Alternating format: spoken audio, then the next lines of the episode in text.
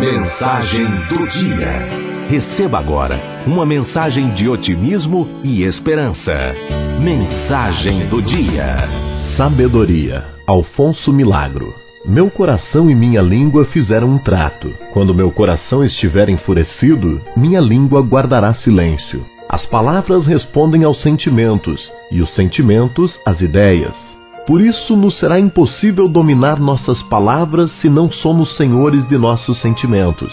E estes sentimentos irão se acalmando segundo a força de nossas ideias.